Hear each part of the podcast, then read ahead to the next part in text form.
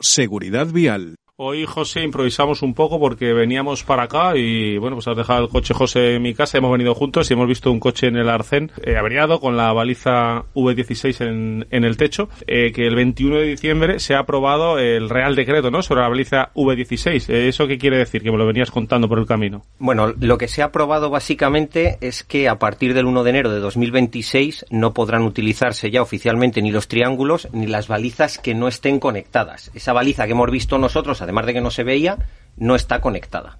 Eh, ¿Qué es eso de que esté conectada, que no esté conectada?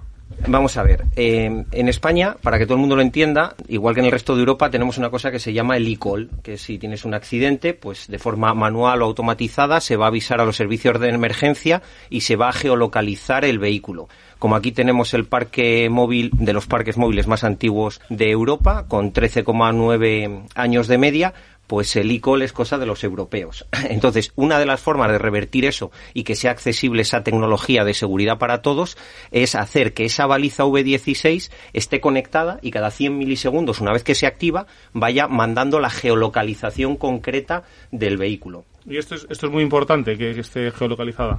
Sí es muy importante porque desgraciadamente sigue habiendo un montón de accidentes de tráfico. Y vamos a darle una vuelta más es que de un accidente de tráfico o de una avería, por desgracia, hay otro accidente más, que es el atropello de una persona que está eh, pues en torno a ese vehículo, que a lo mejor es el que ha sufrido la avería o el que ha parado a, a rescatar. Entonces se junta que necesitamos hacer visibles los accidentes o las averías y necesitamos evitar esas 40 personas atropelladas por una avería en la carretera en los últimos tres años.